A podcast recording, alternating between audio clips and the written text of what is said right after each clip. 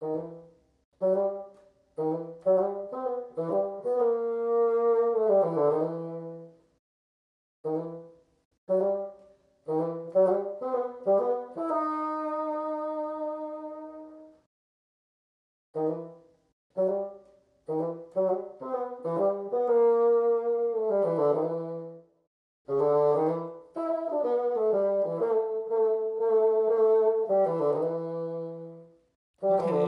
大家收听卡克洛奇拖鞋下的沙龙，我是节目主持人蟑螂。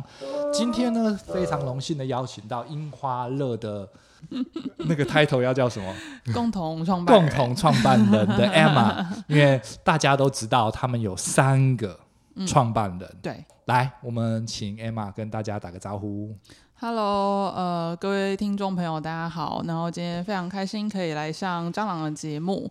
然后呃，我是印花乐的三位共同创办人之一，我叫 Emma。那现在在呃品牌里面担任的是创意总监，然后带领品牌设计和行销的团队。OK，好，几年前的事情。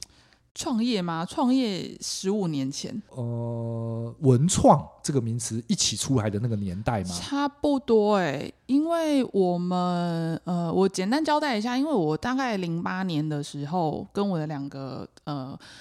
高中好朋友，从高中开始就是好朋友。嗯、然后我们三个人就是从大学呃艺术相关科系毕业。那那一个时间点，因为零八年嘛，就是其实全球金融海啸，其实大家都为哦大学毕业生很、哦、就是很就是头痛这样。请等一下，就是大学同学，所以你们是同班吗？不同班呢、欸，我念师大美术系，然后他们两位是台北艺术大学美术系。他们两个是同班，大学同班，但我们三个人都是高中同班。哦，是高中的同学，然后在大学的时候分别读了不同的对对对对科系，对，嗯，好，呃，都是美术系，都是美术系，不同学校，哦，都是美术系，系别是相同的，对对对对对。但是你专修的是什么？纯艺，呃，我我们师大美术系其实它是纯艺术嘛，那只是说我呃后来又特别呃主修是是平面设计，嗯。嗯，你主修的是平面设计，对。你毕业时候的作品会是是一个平面设计的概念吗？比较像是，比如说在新一代设计展上面，你没有参加吗？那个时候有吗？哦，我们师大就没有参加新一代设计展呢。对，但是就是会有，那时候就有新一代设计展了。你那个时候发表的时候，就是就是你毕业的毕业作，它是一个设计吗？呃，对。不过因为因为我大学其实是一个 还蛮认真的学生，OK，就是因为我大学的毕业作品做非常的多，我除了校内的毕业展，那就是比较偏设计，呃，设计类，但是因为因为其实视觉设计，其实我应该要稍微修正一下，不能说是。Graphic design，它比较像是 visual design，就是视觉设计。嗯、那所以呢，呃，当然我们很多是以平面为主，比如说呃海报，然后平面纸品，或者是说有有的同学他甚至会朝网页。等等相关的设计。那因为我对织品很有兴趣，然后我大四也修了一整年的织品课，所以我最后的毕业作品其实就是发表一个虚拟的，有点像艺术结合织品的品牌。所以我又有织品设计，又有这个品牌的视觉设计。嗯嗯，所以以英文来讲，这个这个科系们应该叫做 textile。比较像，但 textile 是只有织品这一块。对我，我其实整体而言，它是一个包容性的，但是会比较偏向于是一个以织品设计为做发表的一个 graphic design。嗯，织品是我，欸，如果我只讲我毕业设计的专案的话，织品应该算是我产品的内容，作品的内容。但是我最后整体呈现出来，还是给大家一个 visual design 的一个概念。哦，好。但我好奇的就是，你刚刚特别说你在大学的时候非常认真。是认真什么？以毕业作品为例，我刚刚讲的就是我们校内统一每一个人，你要毕业，你一定要做一个这样的展览嘛。嗯、那但是呃，因为毕竟我们学校是纯艺术的科系，然后我对于就是纯艺术这件事情也是充满热情，所以我又跟几个好朋友一起申请了校外展，然后那个就是完全是纯艺术的作品。那、哦、所以你做了两个的意思？我做了两个 毕业展，对，一个是针对学校的，一个是针对你自己喜欢的。对，然后呃，校外的这个我就做了比较多实验性的作品，有软雕塑啊，然后还有一些互动的一些装置啊等等。对嗯，好，那我们再讲讲另外那两位共同创办人好了，就是那你们就毕业后，你做了两个展览，对，嗯嗯这个也是一个会创这个品牌的一种契机吗？遇到了什么人吗？还是发生了什么事？呃。其实，因为我刚刚前面有提到金融海啸，这其实是一个还蛮，我觉得蛮有意思的一个背景啦。因为在那个时候，大家都对大学毕业生就有点就是觉得，哎，这这群孩子不知道怎么办。对，可因为因为金融海啸的那个时候，我已经有点不记得那个时候我在干嘛了。就是、你就把它想象成像现在疫情这种有一点绝望的状态。我，我记得比较严重应该是罗曼兄弟嘛。雷对对对，呃、雷曼兄弟，雷曼兄弟的他的一个 bankrupt 就是一个一个美国的一个、呃、刺激房贷风暴，然后造成非常多人破产。对，从美国一直联动到整个股市，到整个整个整个，尤其是金融圈呐、啊，它是一个非常低迷的状况。可是它在社会上就会造成，比如说失业率就很高。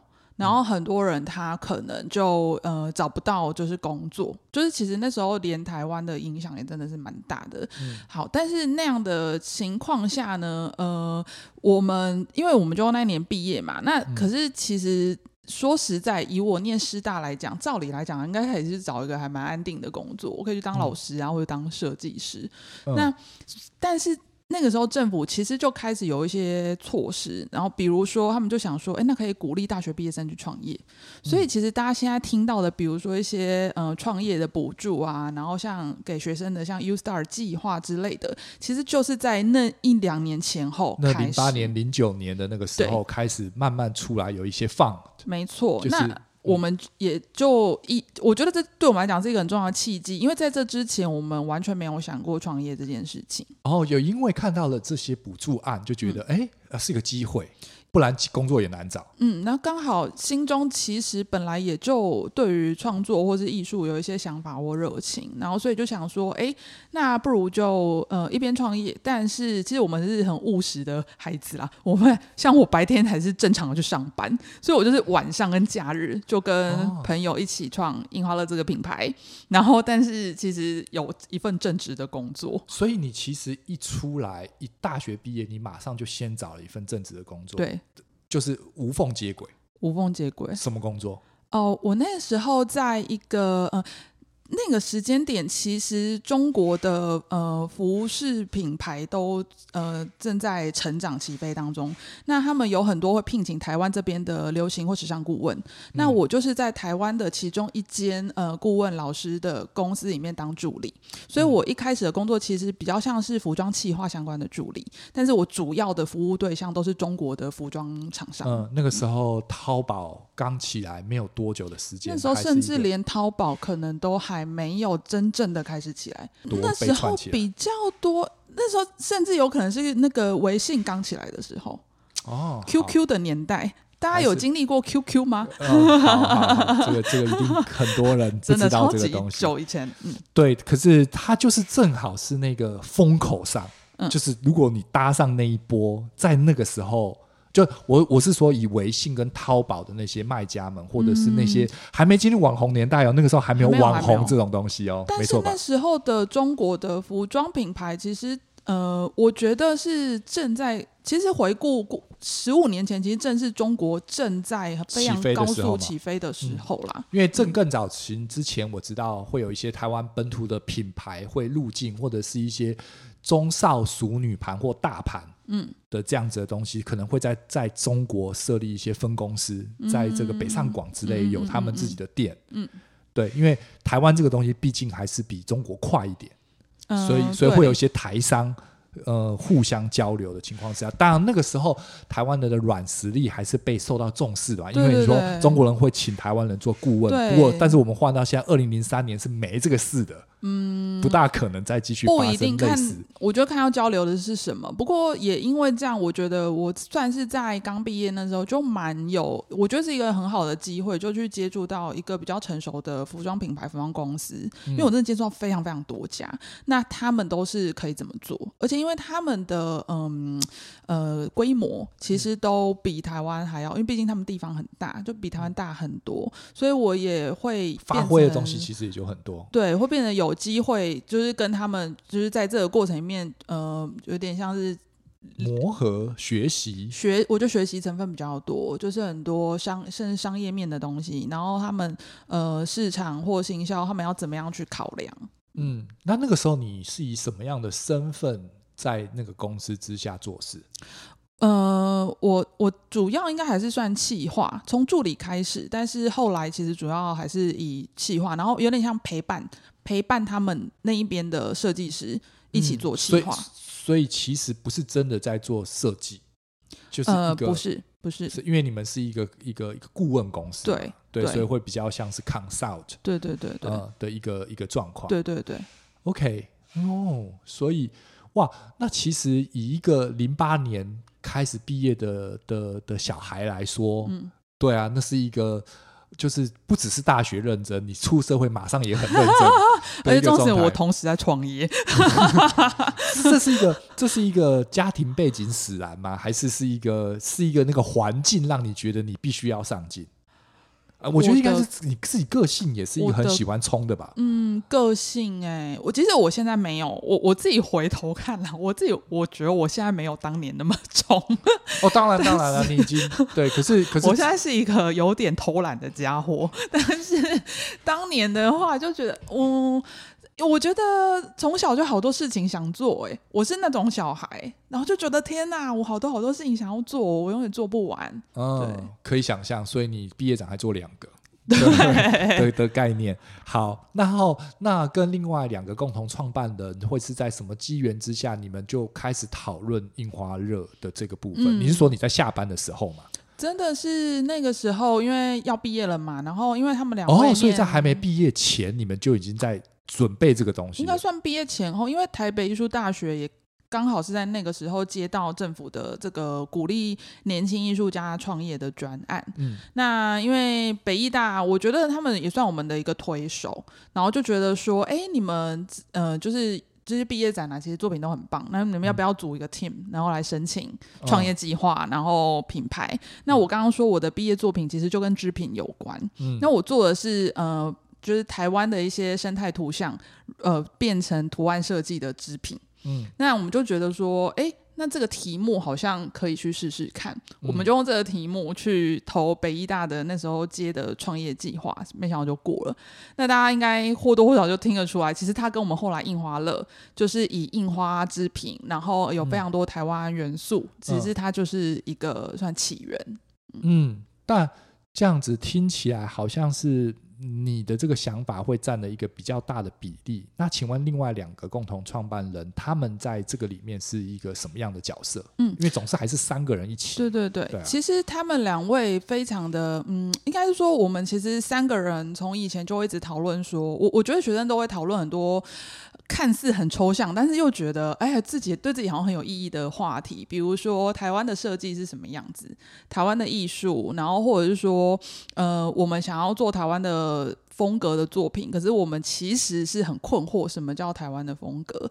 那有没有可能在我们的手上或我们的这个世代，有可能推出一个品牌，它是具有代表性的？其实这些是当初开始一连串的问题。那也刚好是，哎，他们在我的作品上面看到了一个，嗯，一个契机吧，所以我们才决定说，哎，那可以用这个作品，但我们一起来探讨台湾的设计是什么样子。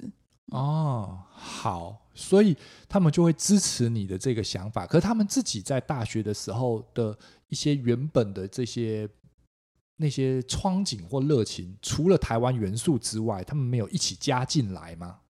有诶、欸，因为其实我们三个人的，嗯，就我们关心的事情，我觉得要一起创业有一个很重要的重点是，你们的价值观是很类似的，我们关心的事物是很类似的。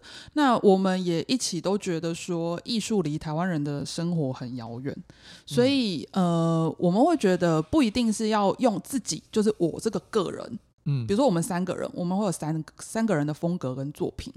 但是我们今天不是要做个人的艺术创作，嗯、我们今天是要用品牌去回应我们看到的一个社会的问题或现象。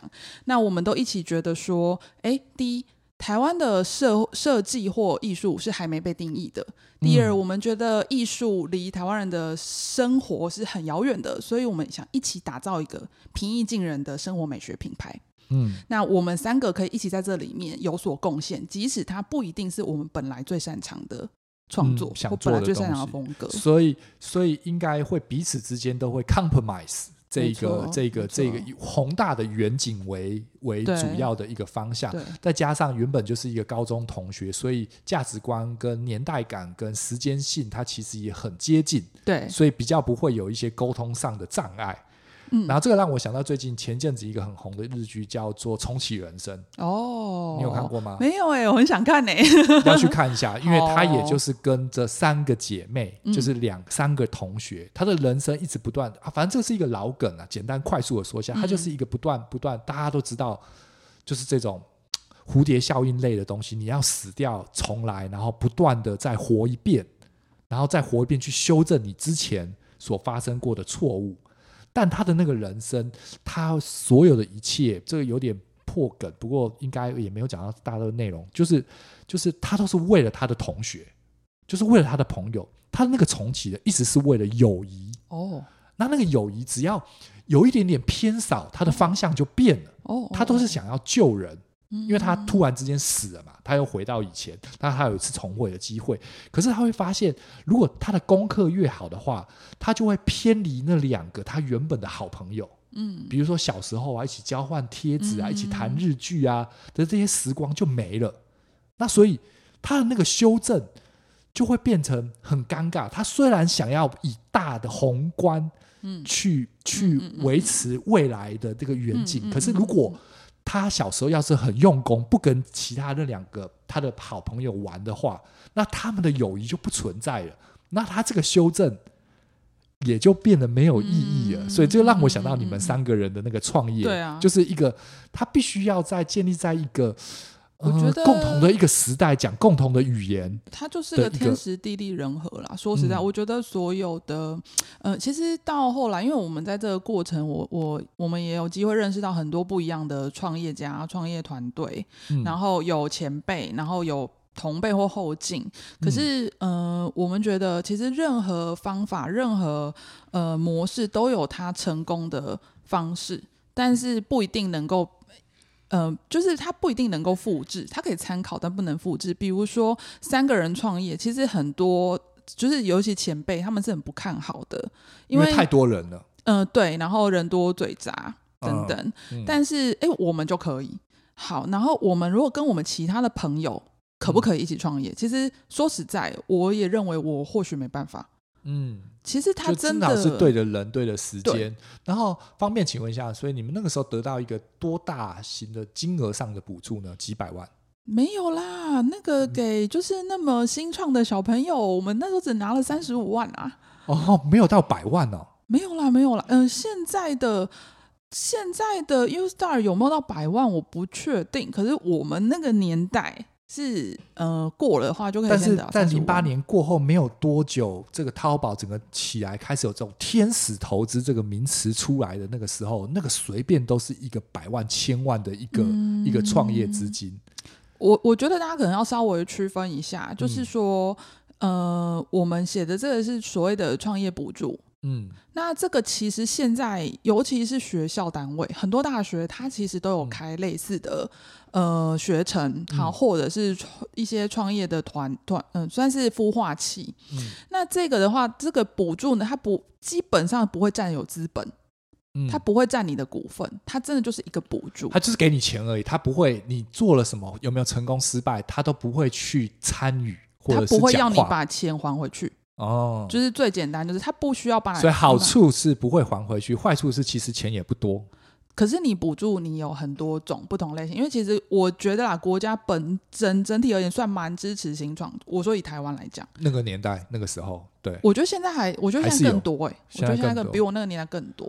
嗯，对，说实话，对，所以其实钱也不多，你们就利用了这一点点小小的一个补助金，就一直做到现在。对，对对，嗯。呃那当然是这中间还有非常非常多的过程啦，只是说你的起始点。所以也许也许今天在听 podcast 的朋友，有的人正在思考说，我是不是要创业？然后觉得我创业开始是没有钱的。那我觉得其实，呃，这些都是你你可以去找到的资源，不管是学校的、政府的、各地方政府到中央政府，我觉得都有相关的补助。然后钱多跟钱少，我觉得它也不不代表你会不会你成功或失败与否。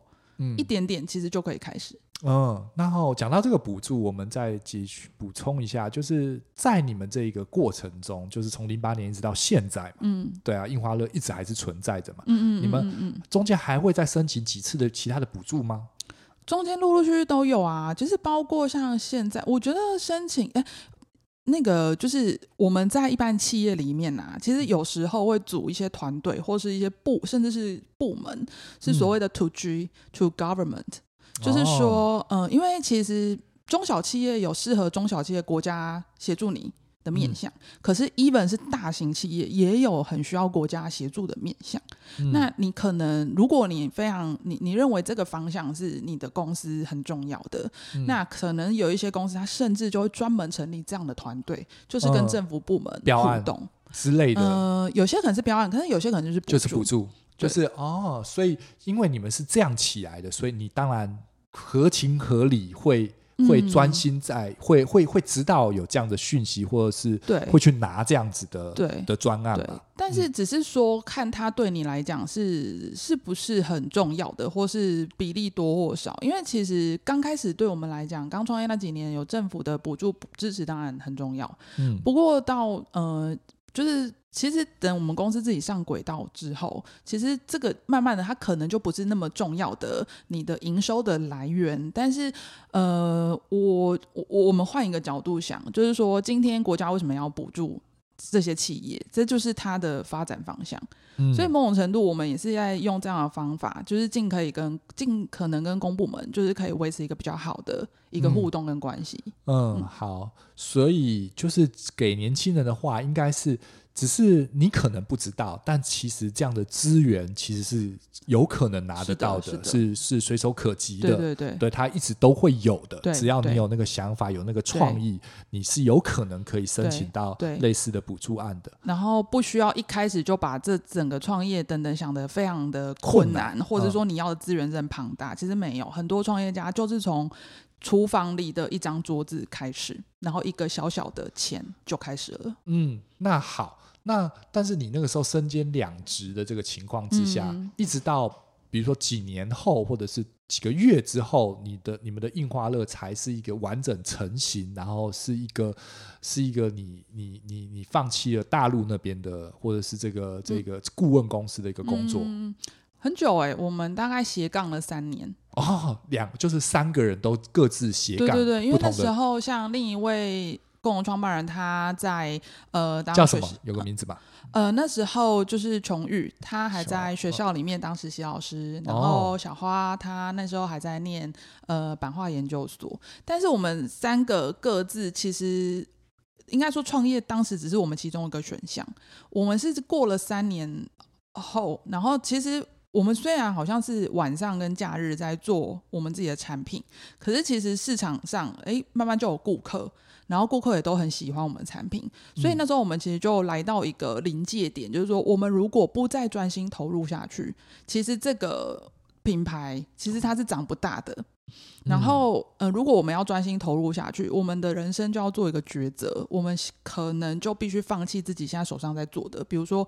我在上班，然后呃，有人在当老师等等，然后我们就是要专心全职的投入这一个品牌。嗯、那当然，后来我们就选择了这一路嘛，所以我就把手上的工作辞掉，嗯、然后就开始了正式开始一一年的时候正式开始樱花乐这个品牌。那个对，但是在就他一直都叫樱花乐，没错嘛。对，对，对，然后在你们一开始的时候申请到补助的那个时候，就已经成立了一个公司吗？还是那个时候还没有公司？它只是那个品牌存在，有个网站或什么之类的。嗯，申请公司的话，其实它就是一个官方作业，所以我们我是在那个三年后才才正式，还是，是没有没有？我们应该是一开，因为其实它它它当然是跟那个公部门补助的嗯需求的文件有关嘛，哦、okay, okay, okay. 你要有营业登记。啊，对吧？OK，好好懂。所以其实一直有一个壳在那里，对对对，对，只是你放多少的一个资源或者是你的心力在里面。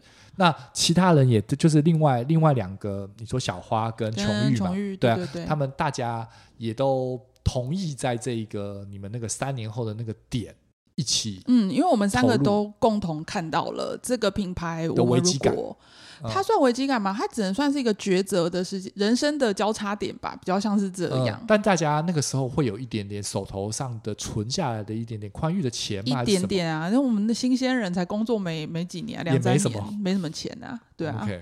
所以，我真的跟大家讲，创业跟你钱多钱少，一开始真的完全没有关系。嗯嗯嗯。我好奇那个时候有没有经历一些什么样的故事，让你饿肚子，或者是比较辛苦的一面？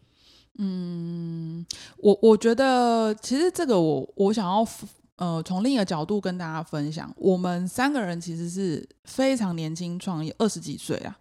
也没有到非常年轻啦，就是现在，因为现在有一些大学毕业没多 久嘛，十几岁创业的，那我就不说了。好，反正大学毕业没多久创业。嗯、那再来，有的人可能选择三十几岁、四十几岁或五十几岁，每一个阶段，我认为会遇到的课题或是你的优势都是不一样的。可是我回头看，二十几岁创业啊，是你什么都没有的时期，你什么都没有，可是相对我们什么，我们也没有包袱。然后我们年轻人嘛，反正大学大学生本来就很穷啊，所以我们觉得哦，哦，穷也是刚刚好而已。对啊，因为我们没有，就是在那个时候，我们也不晓得我们要什么东西，然后觉得这件事就很好玩，然后也没有也没有什么家累或者是等等，我们就是自己一个人。哦，那我懂你意思了。对，这个是一个很好的优势，因为就是你也没有，你不是一个有很多的状况之下跌倒，对，你是一个本来就什么都没有。的状况之下，对，然后又年轻，所以就是这个过程反而是一种乐趣，它不是一个苦，你也不觉得、嗯、哦赚少钱是苦，因为你觉得就本来也赚不多。对，苦就是就是、嗯、应该说就是已经习惯，年轻人就已经很习惯就很苦了，不出去上班，你们二十二 k，反正那个时期就这样啊。哦，对啊，OK，所以其实有多其实是一个开心，只要有一点多就会觉得多了。嗯，刚开始创业的时候，嗯、我觉得我们的嗯，可能我们三个人的个性也是蛮天真乐观的。哎，我跟你讲，创业家都要有一点天真乐观啊，不行，没有没有办法创业。对。嗯但反正我们就很天真乐观，就觉得哇，有就是有收入就好开心哦。然后说一节食，然后付得出房租。然后因为其实你不太可能真一开始啦，你也不太可能真的完全只靠这个品牌就可以养活你自己。嗯、所以我们还是要靠一下一技之长，比如说我们还是会去接一些设计案啊，还是什么，就是杂七杂八什么这种创意或设计企划的小工作都接。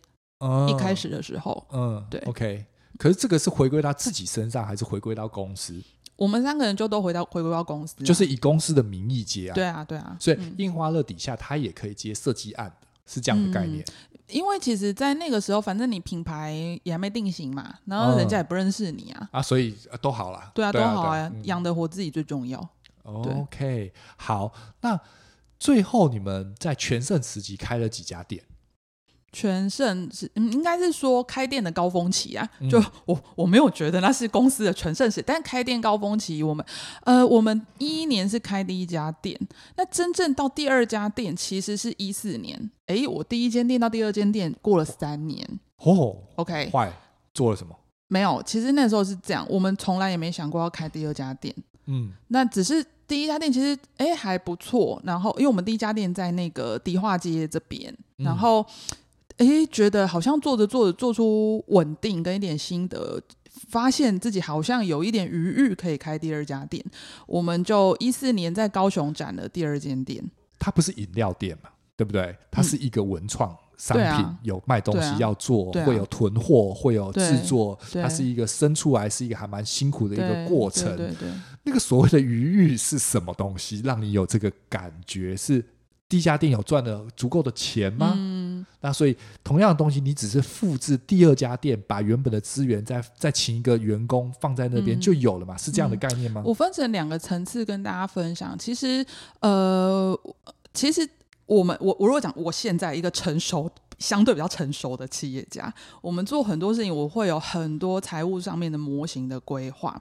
那对当时的我们来讲，其实这个能力还不太够。但是那个余裕比较像是说，我们确实，其实，在老实讲，第一间店，呃，那三年下来，我们其实确实是有获利的。嗯，然后也觉得市场是不断在成长。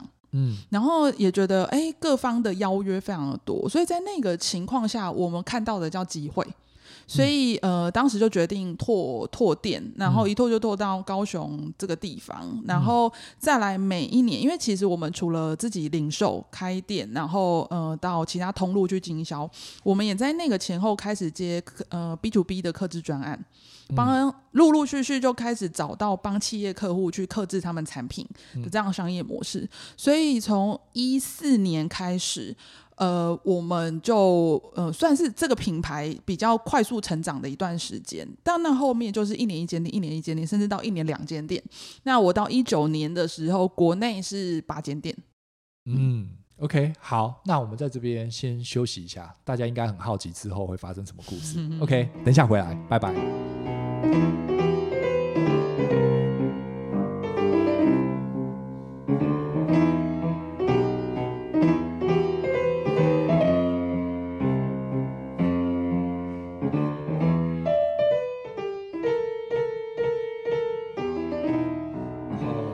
Welcome back，欢迎回来卡克拖鞋拖鞋下的沙龙。我前面的是 Emma，是那个印花乐的共同创办人之一。是 OK，好，那店越来越多，全盛时期有八家。好，那从你你刚刚刚刚我们再回忆一下，就是从那个从那个一家店到第二家店的第二家高雄的店，他花了四年的时间。嗯、对，然后你们才慢慢，但那个时候我好奇的是，你们三个人其中有一个人是财务吗？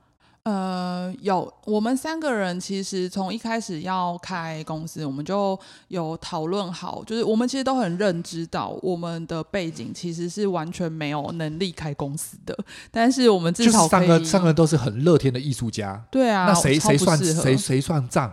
还是要我们自己啊，所以我们要学习呀、啊。所以有其中一个人还是三个人都去？我们一开始三个人都。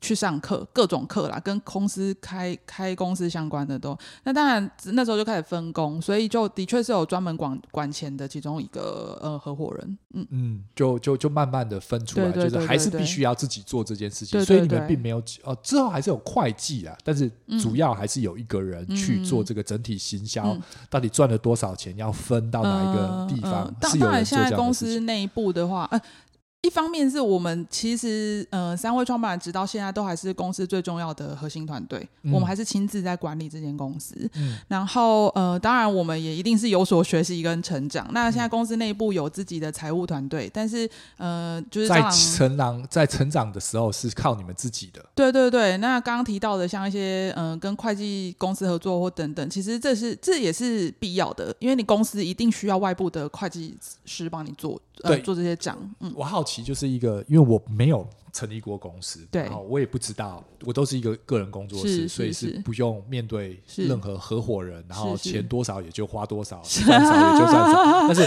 有一个好奇，就是比如说，你看三个人都，比如说你们自己接案的那个时候，就是啊，各自各接的案，然后接的案的大小是有关的，谁付出的努力，这是不是一个平均的东西？可是那你们怎么去算那个？比如说一个 income 进来，然后。大家也都要先拿一个薪水，扣掉的薪水之后，那才叫做盈余嘛。这是一个大概一个公司的概念嘛。嗯、对。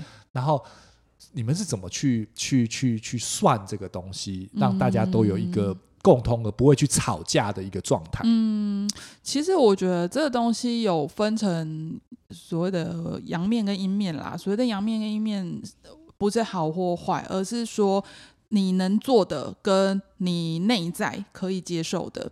所以你能做的是，就像我说分工，那我们其实就嗯、呃，先把自己在公司里面所谓的组织里面该是什么任务，这个分工我们就讲好。嗯，OK，那诶，一开始只有三个人，那这三个人薪水好谈嘛？那我们就三个人，只是慢慢的加入其他团同事之后，我们当然就是。很正常的续就是续薪这样，可是除了这之外，你还有很多固定成本啊，然后是其他的成本等等。那这些就是大家台面上讲得出来的数字，我们就可以去用财务去把它区分好。但是我说阴面的部分是指你自己的内心是怎么样去想这个事情。然后我觉得因为就算是就是就是比如说一千块分除以三之类，还是会有其中一个人会觉得，对，其实我付出的比较多，我应该要拿比较多，这就是你所谓的阴面嘛。对，那这个你要，我只能说，各位，如果你真的要组一个团队，你要创业，你就必须要全然的信任你的团队、你的合伙人，然后你们都必须接受。今天没有说谁做的多或谁做的少，大家就是为了这个团队，然后就觉得哎、欸，这样讲很高尚，对不对？哎、欸，反过来，你如果没有这样，这间公司一定倒啊。因为这个其实我们在讨论这个这个课，其实跟个人的感情其实也是有关。组织一个小家庭，应该也是同样的状况，夫妻对一起两个人，对啊，然后都有 income，比如说一个双薪家庭进来，好，那先生会说，哎、欸，我工作时间比较长啊，太太会说，我还要带小孩，嗯、我也要工作，那。为什么你是对这个这个时候就这个就就跟一个小型公司其实是很类似的状态嘛？家庭也是队友的概念啊。对啊，对啊一样。嗯，嗯对，所以当定定的一个某种程度的一个游戏规则，然后这个规则规则是一个可以往前进的方向，就要 stick to it，就是要朝那个不能改，嗯、因为一改或是一个不信任这个。这个这个公司它就没有办法继续经营了，嗯、因为我觉得这是一个最核心、嗯、最、啊、最最这个阴暗面必须要克服，才有办法是一个三个人团队或者是更多团队累累积起来的公司吧。因为越大，它只是更复杂，它不会更简单。对，对嗯、所以呃，我们觉得讲得清楚的东西，就是台面上一定都可以讲，因为很多公司或是团队的问题，他可能是连该讲清楚的都没有讲清楚。那至少我觉得我们三位共同创办人有一个很重要的认知，是能够公开透明讲清楚的，我们一定会把它放到会议桌上讲清楚。嗯，就是架在在面前吵就对了，不要私底下闷着。对，嗯、然后但是另外一方面，我们也都认知到，这就是我们选择的一个人生的道路，然后我们也选择要做这些事情，所以我们也很，我觉得啦，至少到直到现在，我认为我们都是非常乐于投入在这一间公司里面的。好。好，那再来，嗯、呃，我们到了八家店了嘛，对不对？然后我们又经历另外另外一个金陵海金融海啸事件，那就是 SARS，呃，不是 SARS，对不对？叫做 COVID，COVID，错对，COVID 来了，对对，新冠疫情出现了，然后那个时候发生了什么事情？呃、因为你们都是店面嘛，对不对？嗯、所以，所以通常店面是一个一个一个，就简单的形容一下，一个多大的概念？要多少员工？一个店面。比如说第二家的高雄店，店嗯，我们店铺有大有小啦。但是那个时候，如果一间小型的店铺，至少需要三位员工，三位员工轮轮休嘛。那比较大型的店铺，可能都要六七位以上。哦，所谓的大是几层楼叫大？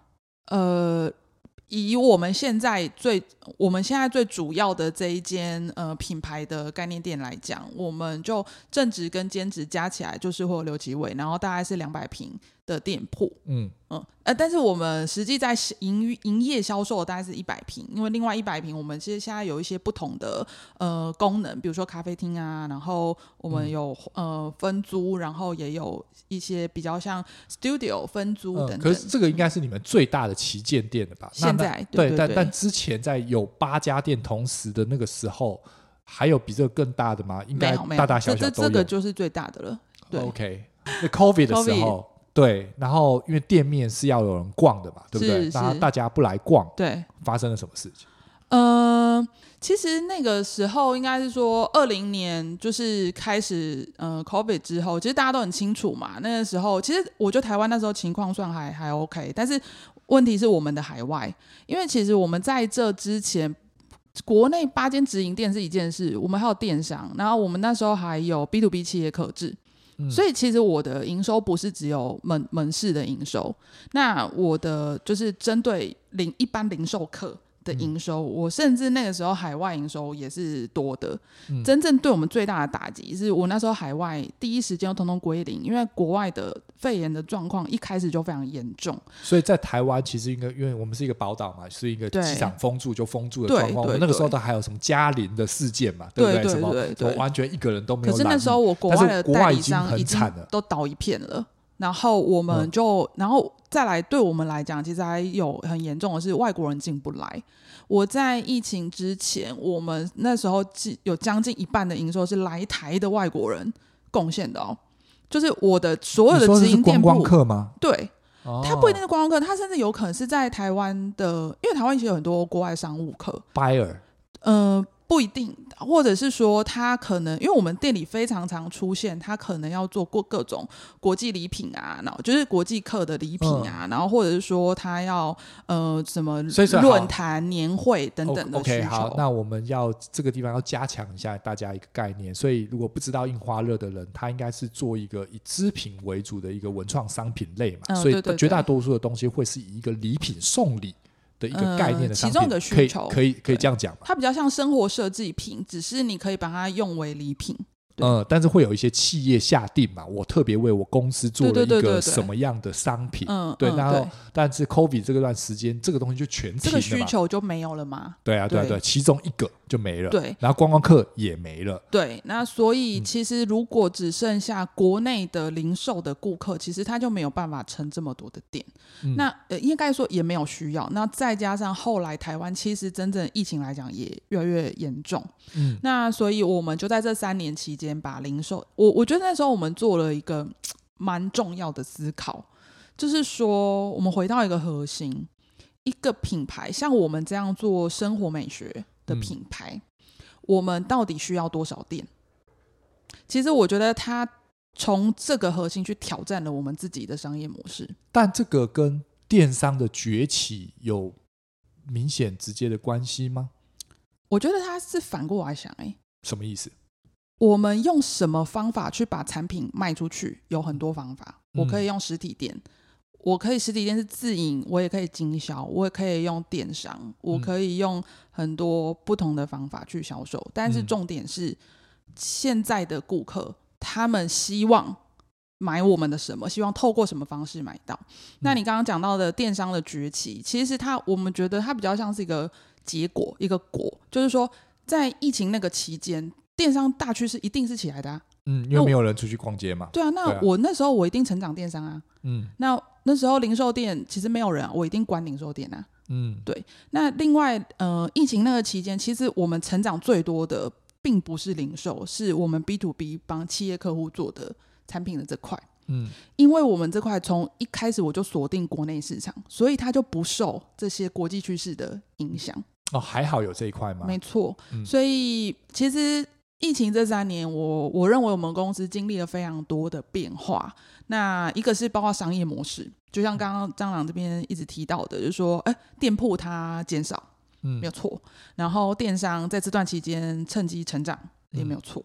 那再来，我的 B to B 帮国内客户做克制礼赠品开发这块也成长。嗯，那这个其实也就构成了现在二三年嘛。现在是疫情后，嗯、疫情比较恢复常态后的第一年。嗯，其实也就是这样的一个状态在在营运。所以你最后收了几家店？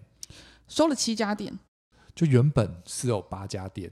对对，然后几乎就全收，只留了一间。就是回到这个所，所以这个的结果论是什么？如果刚刚你你你得到了一个回到这个关键的课题，嗯，一个像我们这样的品牌，我需要几家店？我们最后的答案叫一家，嗯，那这一家，但是这一家我们就要让它是一家朝圣的店，朝圣的等级。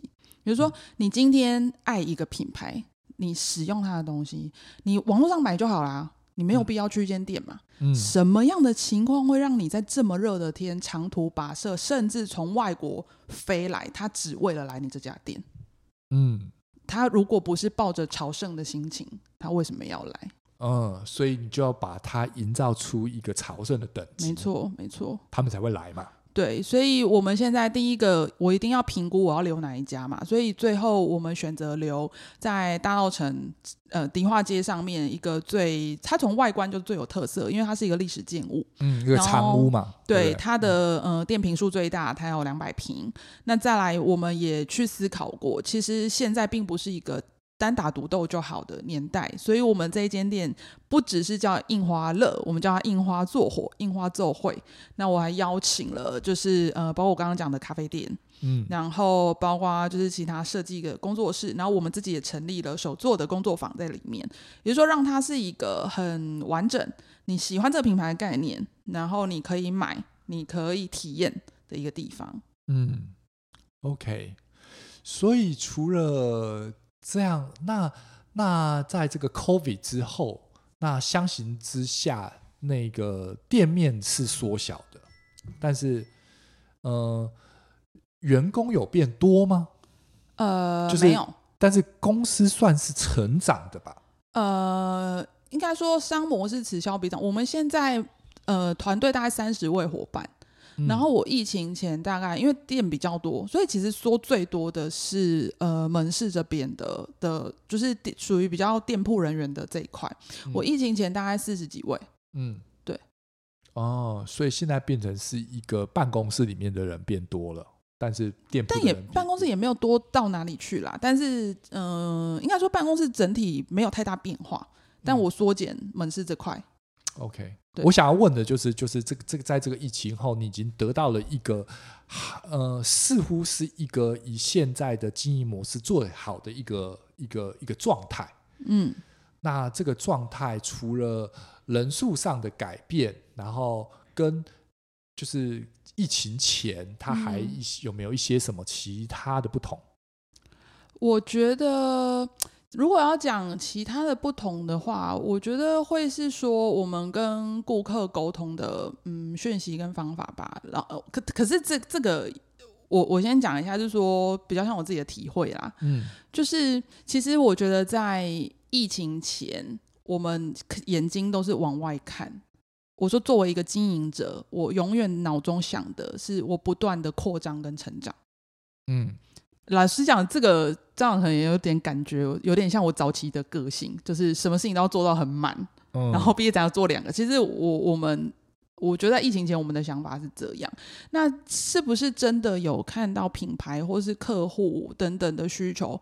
我觉得我现在来看，我觉得那时候其实我们是有个检讨，我觉得做的不够好。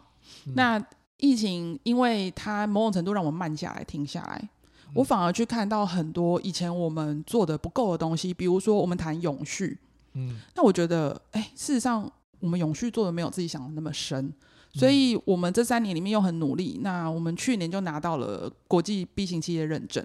嗯、OK，这是我们深化的其中一块。什么叫做 B 型企业认证？嗯，B 型企业认证呢，其实因为现在大家都知道 ESG 永续这个趋势是非常主流的一个大家在探讨的，因为可能社会跟环境只会感觉只会变更差嘛，所以就很多人开始去想，我有什么方法让它可以变更好。嗯、那 B 型企业认证它其实就是一个，它是美国开始的一个嗯，算国际组织。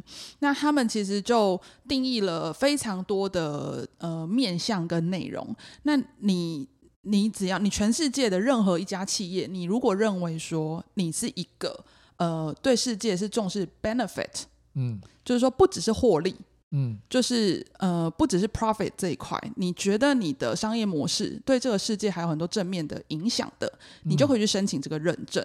嗯，那这个认证我觉得很不容易，因为通常都要申请两三年、三四年，那你才有办法。呃，那你们印花乐做了什么东西，嗯，然后得到了这个认证？那因为他其实重视一间好公司要有所谓的五大面向，那比如说对于社会、对环境、对员工、对你的顾客。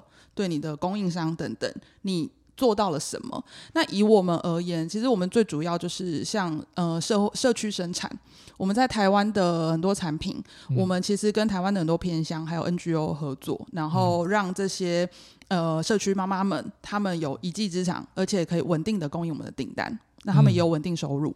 OK，这是我们的一个模式。嗯、那比如说我们因为比较偏纺织业嘛，所以我们有很多材质。嗯那这些材质，我们逐步的在替换成比较环保、永续的材质。比如说，我们现在用很多像宝特沙、宝特瓶抽纱，然后或者是说有机棉啊等等，或其他，其实还有非常非常多永续材质。嗯、然后另外，其实呃，就会是回归到我们在顾客或者我们自己公司治理、员工照顾等等这些面向，我们其实都一直在做一些调整。员工照顾上要怎么样可以得到认证？嗯，给更多的钱，这个其实就是、更多的休假还是什么都有可能。重点是你这间公司怎么样在看似这些不断的在吃掉你 cost 的，这是 cost 嘛，对不对？对。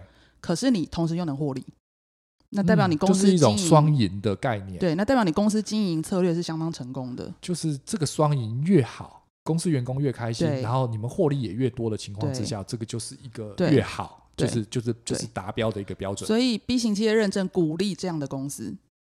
啊、哦，员工快乐，他老板也开心。对，对，OK。所以我们在疫情期间做去申请了这个，呃，应该说通过了这个认证啦。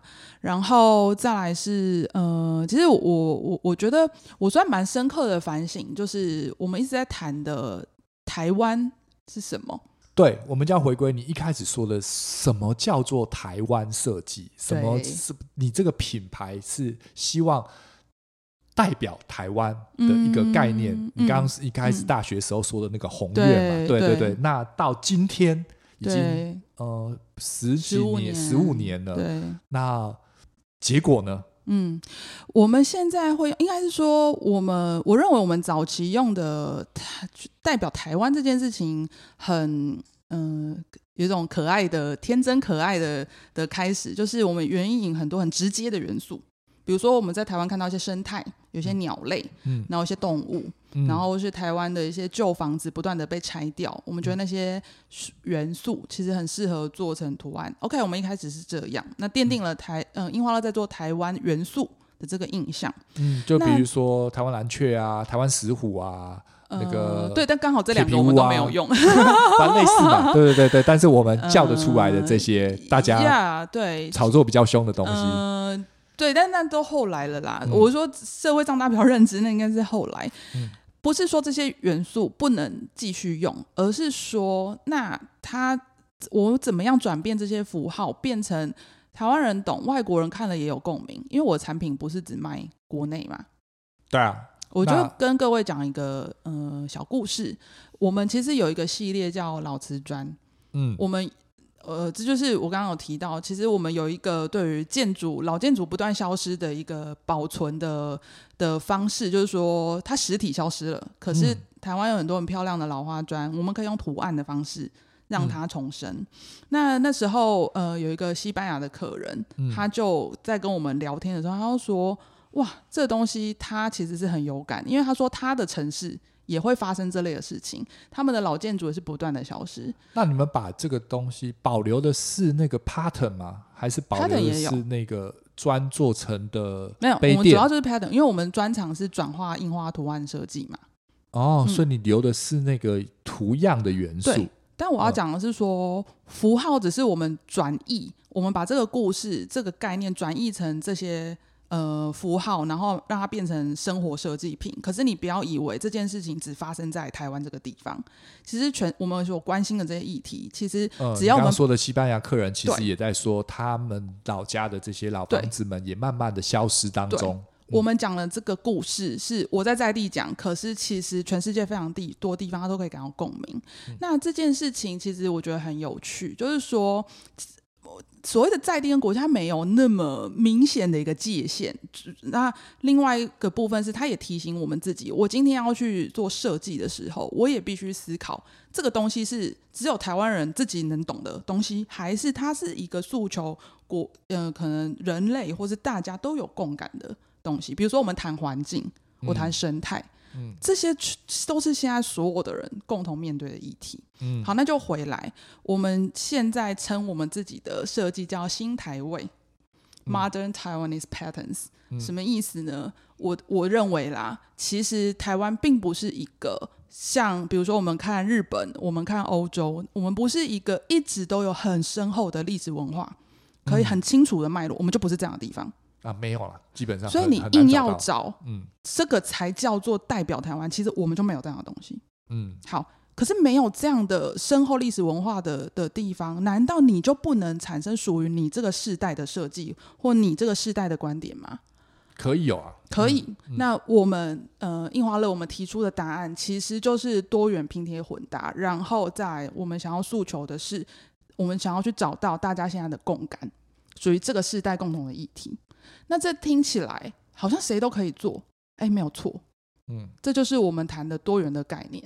今天不是只有印花乐可以代表台湾，嗯，任何一个呃台湾的品牌，假设他认为这个世代是他可以可以接受他的主张，他代表的是一种台湾味，嗯，OK，但是这个最后谁来验证？可是这个这个以以你这样子。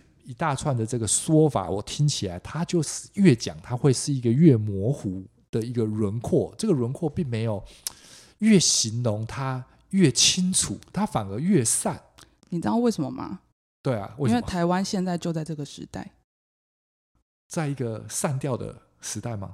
我们一开始认为我们没有，然后我们开始探讨，嗯，探讨应该是一开始我们认为好像有，对，对对对，那我去追求嘛，我要怎么代表台湾嘛，对，对不对？那找了半天，那就哎，好像也没有办法很代表台湾，大家就开始提出不同的解答，嗯，然后大家开始心中有不同的想法，嗯。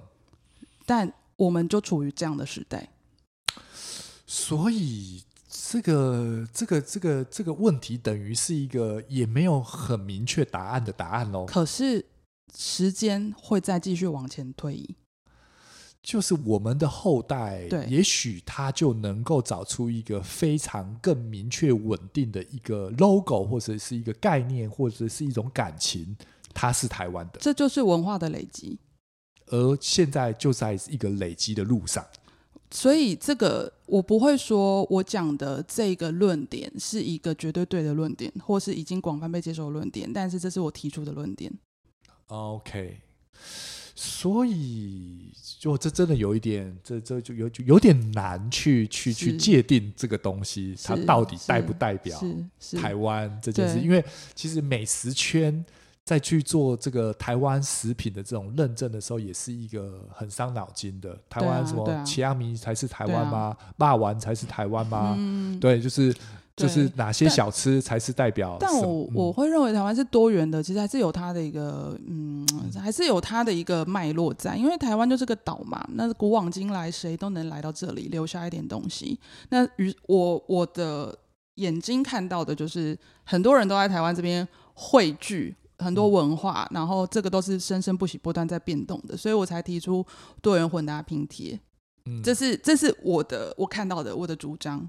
OK，但我也知道，在这片土地上，很多人看到台湾都是不一样的。好，那。Emma 好像有一个什么样的一个新的产品想要跟大家分享？哦、对对对，呃，我们现在正在呃募资进行中的一个叫“口袋里的金句卡”，它是我们跟周木之老师、周木之呃心心心理师他一起合作的一个牌卡。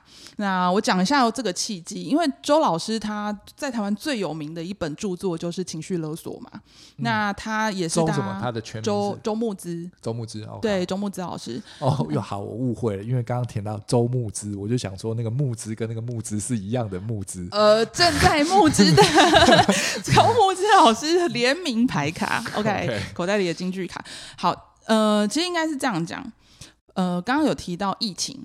这件事情，那我们就在这个过程里面发现到，不只是我们自己内心，一些很多重新整理的一个状态。其实我们觉得整个社会上，大家内心是很需要这样重新整理的一个方法，所以我们才跟呃周老师，因为他专业的心理师，但我们是艺术创作的这一块。嗯我们就一起创作了一个牌卡，嗯、那一面呢会是属于他心理师给大家的提醒。嗯，你的人生在遇到一个什么样的情况的时候，其实你可以从哪些不同的方向去想，重新思考。嗯、但另外一面牌卡，另外一面就是我们的呃很多印花设计。那其实我们尽量用非常疗愈的色彩等等。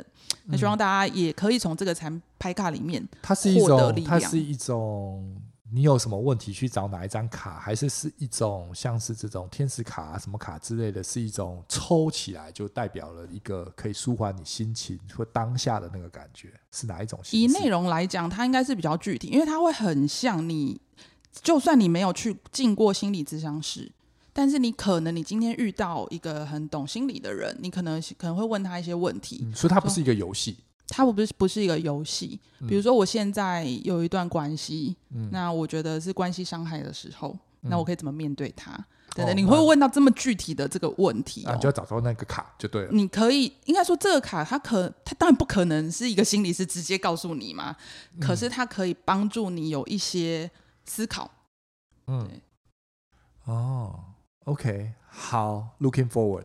对，期待他的，所以他在哪一个平台上对，募资呢？金句的模式，口袋里的金句卡。那现在在呃 Pinkoi 上面进行募资。OK，要到多少钱才能成功？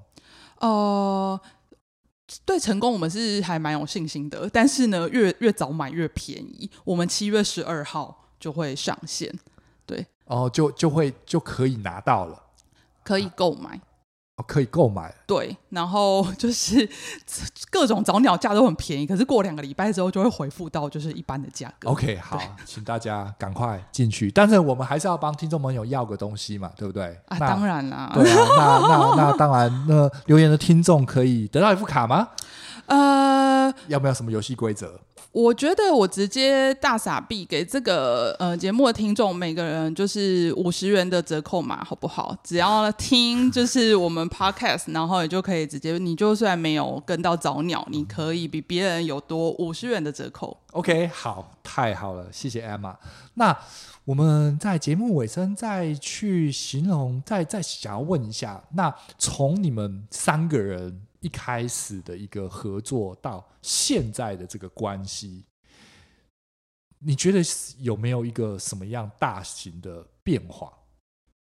它还是是一个三人结构最最最主要的一个一个一个公司体制嘛，对不对？核心核心团管理团队啦，应该这样讲。是，对，有吗？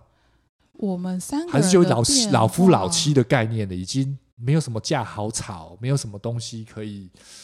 我觉得第一点，我们三个都越来越成熟，不管是在年纪上跟对对对各各个方面，年纪、个性，还有我觉得我们在商业经营上，我认为我们这十五年其实是不断在成长的。也就是说，我们呃已经不只是所谓的共同创办人在，你只是因为你开了这间公司，所以你在经营这间公司。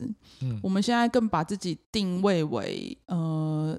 经理人，专业经理人的概念，嗯、也就是说，就算今天我们，我觉得创办人经营公司，当然还有一个很重要的东西叫热情跟爱，你对他有浑然天成的爱。嗯，可是除此之外，我们也要要求我们自己在我们的岗位上是很专业的，比如说我们对于财务的专业度。嗯，我们对于呃人力的专人力资源的专专业度，嗯，然后我们在营业啊，然后甚至是管理各方方面面的专业度，我觉得这个是让我们三位共同创办人，即使到现在都还是很信赖，然后也很呃可以彼此合作，一起去营运这间公司很关键的地方。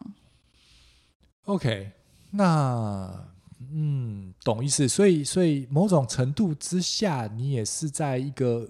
比较往后退的概念，会训练出一批新的人来管理这个公司，呃、所以就是现在你会更有更多自己的时间了嘛？呃、对对？一方面是应该是某种程度的放手，对，因为我们其实也呃慢慢培养出我们的中高阶主管，然后在基层的伙伴，然后呃随着组织越来越成熟，其实大家都很清楚知道自己现在该做什么事情。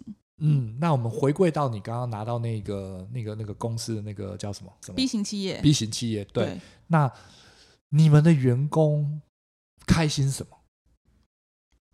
我觉得有不同面向。那我、我、我、我，我们其实有帮，就是我们的同事们，就是有一个 persona，就是人物的嗯描述吗？我可以跟大家分享。嗯、我认为我们的同事都是务实的浪漫主义者。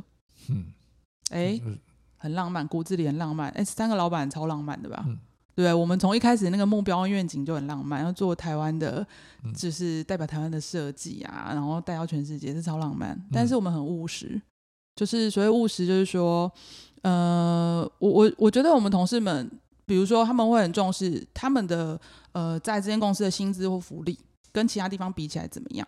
哎，嗯、这个一定是考量之一嘛。那现在他们薪水对他们可以认同在这边。那另外呢，他能不能 work-life balance？他的工作跟生活是平衡的，这也是我认为我们的同事很重视的。嗯，因为他们毕竟是在一个生活生活美感相关的产业，那他们也会很希望自己能够保有自己对生活的这种乐趣跟热情。那我觉得意义感，嗯，因为他在这里，他不只是做他每天的工的工作。它的产品，客人用到它会很喜欢，然后会觉得里面有台湾的元素、台湾的故事，然后我们又对社区、对永续这些意义感，也是我们同事非常重视的。所以我觉得有形无形的东西，实质或是这种很抽象的的概念，其实都是他们要的。所以我会形容他们是务实的浪漫主义者。嗯。大概知道是一个什么样的概念。好，那在最尾巴还有一个想要问，你有没有可以给这些年轻人啊，或是是是台湾人啊，就是在这个美学教育上面，或者体验这个美，我在我来说，我觉得美是一件还蛮重要的，它可能是在道德之下更重要一个需要学习的一个部分，因为它的存在就是其实可以减少许许多多没有必要的一些，我不能说是伤害，但是它的存在性是一个非常重要的一个环节。那。你觉得我们在日常生活中，嗯，如果不是学习美这块的人，他要怎么去体会、感受，或者是能够更有美术相关的内涵吗？应该你知道我要问什么吧？嗯，我知道。嗯、呃，如何累积？这个、嗯，其实我觉得美一定是所有人都会想要追求的，因为反过来你不会故意去追求说我要很丑吧，不会吧？对对对可是可是还是有人，就是我们这个东西会讲到所谓的品味嘛，对，对对如何提升你的美感品味嘛？嗯、那其实我觉得这个有很多的面向，除了你从生活里面，嗯、呃，比如说，我觉得培养培养这些比较是呃生活的兴趣。比如说，从书里面，从美术馆，或者从一些人等等，我觉得去阅读，去去，就是你你可以培养这件事情兴趣，而不是说我今天我也要成为一个很有品味，我很痛苦，就是我要去学杂志怎么穿搭，然后我要想办法赚钱，是因为我要买那些我认为很有品味的东西，我觉得这样就太痛苦了。嗯，所以我会觉得是你的能力范围内。你可以去接触到的这些场所、人物、讯息，你可以去阅读，然后尝试用在自己的身上，然后适合不适合，其实这就需要一点时间。那再来，我觉得有个很重要的东西是包容。其实我觉得在提升美学、提升品味的这个过程，呃，他，我应该说，我觉得，因为台湾人太喜欢答案，什么叫品味？什么叫美感？OK，什么是好？赶快告诉我。他没有一加一这种事情。我赶快去买。呃，对，我要用 他。哦，他这样就很好，是不是？好，我我要像他。不是这样的，这些事情他不会有答案，但他不会有个所谓的标准答案，就不是在考试。我觉得第一个，你你快不快乐在这个过程里？那你跟别人在互相交流的这个过程，你你们是不是双方都很快乐？然后再来，你看到你觉得。不，就是你看不懂或你不以为然的人，但是你尊重他，他有他的选择自由。每一个人都有自己选择自由，就会长出自己的样子。嗯，我认为这仍然需要这个社会仍然需要时间。啊，包容其实是一个美的一个环节，对，对不对？对，你不是你你字典里的美才是美。对对对。OK，那其实回归到我们刚刚寻求台湾味的是同样的概念。我们在在，嗯、这个也是一个很漫长的路，它是在成长的这个路上所学习的一个过程，嗯、那个过程才是一个慢慢的累积，它没有一个最终，嗯，嗯，它是一个过程所研发出来的一种，那个品味就在慢慢这之中累积出来的。包容、学习、欣赏、互相切磋、讨论，然后互相借鉴、提升，我觉得其实这个过程说穿了就是这样，只是它需要时间跟心态。OK，好，谢谢 Emma，谢谢今天来到我的节目，很高兴。OK，好，那大家记得要去那个买那个卡牌哈，口袋里的京剧卡，我们在 Pinkoi 上面募资。OK，好，谢谢樱花，谢谢，拜拜，拜拜。